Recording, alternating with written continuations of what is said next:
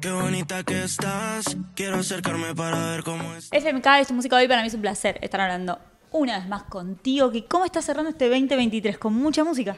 Con mucha música, sí. Muy contento, muy tranquilo, la verdad, feliz. ¿Enzo hace balas- balances de fin de año?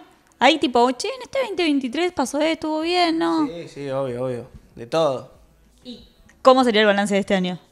Y este año creo que estamos con los números rojos. Fuimos mucho de shopping. Nada, mentira. Este año muy bien, excelente. Creo que hemos crecido, comparación al año pasado, en un 150% en todo. En todo. La verdad que eh, fue el mejor año de mi carrera en cuanto a los lanzamientos, en cuanto a los números y en cuanto a posicionarme yo como, como artista, ¿viste?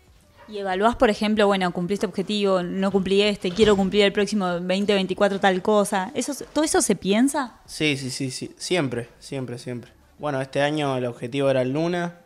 Lo hicimos también, bueno, me pasó que quería cerrar el año con 10 millones de oyentes mensuales. De repente, no sé, hace dos meses me encontraba, tenía 18. O sea, y era, no sé, como que fue demasiado todo este año. Se rompieron los objetivos, se rompió todo, así que el 2024 tenemos como objetivo el Lola, que ya lo anunciamos el otro día, también tenemos quizás sacar un disco y también seguir escalando y ver si hacemos algún show propio también. Tema números, ¿te sigue sorprendiendo esto que me decías recién, por ejemplo, de la cantidad de oyentes mensuales? Y pienso, no sé, todas las canciones que tenés, por ejemplo, en el top 50. Entonces, esas son cosas que, que aún hoy te siguen como flasheando.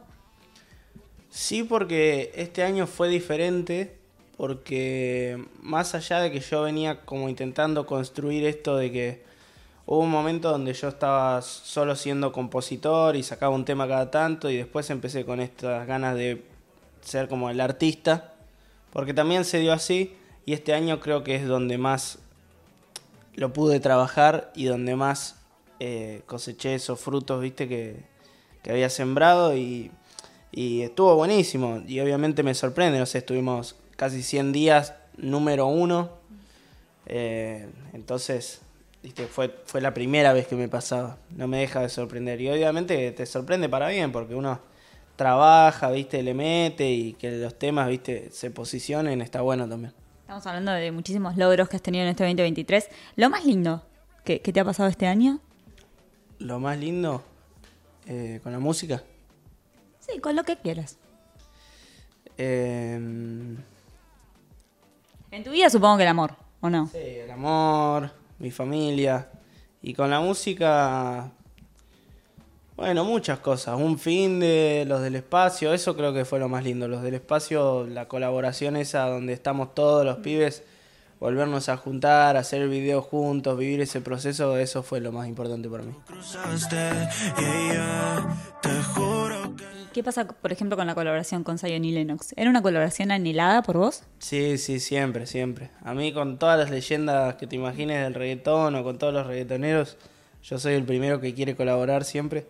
Así que nada, era un tema también que tenía guardado desde principio del 2020, que lo había escrito pensando en ellos y después, tres años después, que se me dé la oportunidad de hacerlo con ellos, es algo zarpado y es como hay un, un logro que le pongo el tilde como desbloqueado a nivel personal y a nivel artístico que, que nada, me pone muy feliz. Meteme un poco ahí en ese back, en ese cómo, cómo llegan ellos a la canción, cómo se las acercaste, cómo fue ese primer encuentro. Sí, como te digo, es un tema que tenía hace tres años, pero que lo regrabé de nuevo y se lo mostré a Nata. Y Nata les manda el tema a su equipo y al rato me habla Zion. Entonces fue todo como muy alto, que nos íbamos a conocer en España, pero no sé qué le pasó al ingeniero que iba a grabar las voces. Y no pudimos y lo hicimos a distancia y nos conocimos en el video en Miami. Y la verdad los pide una masa, muy buena onda.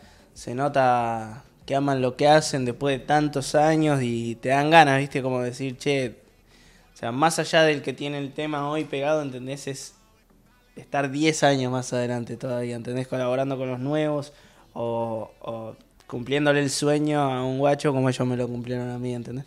Para colaborar eh, con ellos fue lo que soñabas, porque imagino que una cosa debe ser soñar una colaboración o tener ganas de hacer una colaboración con alguien y otra cosa debe ser concretarla. O sea, ¿fue tal cual lo, imaginabas lo que iba a hacer? No, no, no, me sorprendió para, para bien. Primero porque no la tenía pensada, ya se me había ido del radar. Era un tema que escribí, pero era cuando recién empecé a componer para otros y me, iba al estudio y decía, oh, este tema lo quiero hacer para este. Y ya no lo tenía, lo tenía encajonado el tema y lo saqué y lo escuchamos y se lo mandamos y sumaron. Y viste, uno siempre se imagina, pero para mí quedó mucho mejor de lo que me imaginaba. Así que me, me fui sorprendido, 100%. Ahora, ¿qué pasa con por- cómo redescubriste esa canción?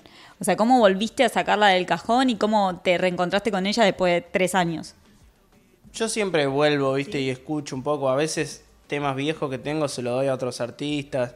Eh, a mí, obviamente, me gustaría agarrar mañana y sacar 100 temas juntos porque los tengo ahí.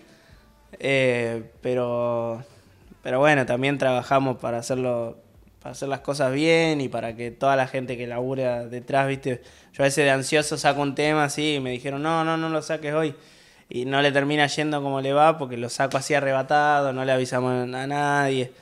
Entonces, hoy en día estoy teniendo como ese cierto respeto y profesionalismo por, no sé, cientos de personas que laburan detrás del proyecto. Pero ponele, eh, porque me decías recién, yo me gustaría sacar las 100 canciones que tengo. ¿Las tenés como presentes en la cabeza? Digo, ¿sabés todo lo que hay en ese cajón que quizás vas abriendo con el tiempo, vas buscando, vas enviando a otros artistas? Sí, sí, sí, las tengo ahí como... Hay veces que ni me acuerdo. O sea, ponerle el otro día... El otro día no sé qué me hablaban y yo digo, ¿qué temas son? Y me- no me acordaba que había ido a un camp y había hecho como cinco canciones. O ponerle sale el disco de, de alguien y ni me acordaba que los temas lo habían hecho yo. Me llaman del equipo y me dicen, hey, este, este es tu split, esto es lo tuyo, chao, nos vimos y... O sea, como que me gusta estar creando siempre y que queden ahí. Cuando pinta que salga, salen. Sabes que eh, venía leyendo como unas notas sobre vos y, y escuchando algunas notas y me gusta que siempre te definen como uno de los mejores compositores que tenemos acá. Eh, ¿Cómo te definís vos como músico y dentro de la música? Como un capo. Me gusta, está bien, tío. No, qué sé yo. Yo creo que, obviamente antes me costaba hacerme un poco de cargo, pero creo que esto de, de haber viajado a Colombia y traer la composición argentina, de haber sido como el primero que, que empieza a, dar temas, o me pasó muchas veces de artistas que antes estaba como este prejuicio de no, si me escriben, entonces soy menos artista, y romper eso en muchos artistas y también haber tenido la posibilidad de, de, hacer canciones que peguen a otros artistas. Entonces, eh, nada, me defino como una pieza importante, ¿viste? Siempre, sea por algún motivo he participado de cosas grandes, no sé, con los del espacio marcamos la historia, o sea, nunca hubo siete pibes de los más influyentes en la música en Argentina que hagan un tema juntos.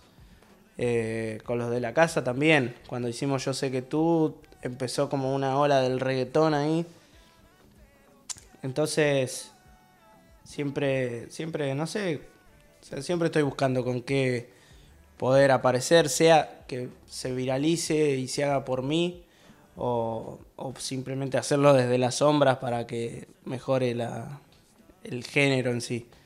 Entonces, no sé cómo me definiría, como un hinchapelotas. Desde que esa puerta tú cruzaste. Hay conciencia de que, por ejemplo, todas esas canciones que me mencionabas recién y muchísimas más, porque piensan eh, más recientes como Salgo a Bailar o como, bueno, un montón podemos mencionar, que se van quedando en la historia de todos nosotros y van marcando como momentos de, de la vida de todos nosotros. ¿Sos consciente de eso? ¿De que quizás musicalizás momentos de, de un montón de gente a tu alrededor? Sí, sí, creo que. O sea, bueno, hoy en día pasa mucho que te, te reclaman, viste, que. No, canciones como Perdóname, canciones como Ahora no, canciones como esto. Pero es. Creo que se- me lo reclaman a mí y a un montón de artistas que no es el hecho de que vos hagas ese tipo de canción. Pues yo puedo sacar una igualita que Perdóname que no vas a sentir como, como escuchaste Perdóname. Porque vos no estás en ese momento de tu vida. Entonces, lo que extraña a esa gente es, justo recuerda en ese momento esa canción, pero lo que extraña realmente es el momento de su vida en el que estaba pasando, ¿entendés? Tiene ese anhelo por, por ese momento de su vida. Tiene ganas de volver al 2018, como lo de, no sé, la campaña esta de Vuelve la cumbia cheta.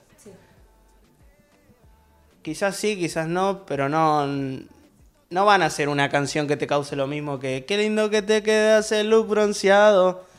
Pero les gusta a la gente cómo se sentían en ese momento. Recuerdan que estaban escuchando esos temas y que la estaban pasando increíble. O, se acuerdan de ese momento. Entonces, por más que, no sé, que Marama, creo yo, que saque 10 temas parecidos a ese, la gente no está igual que en ese momento.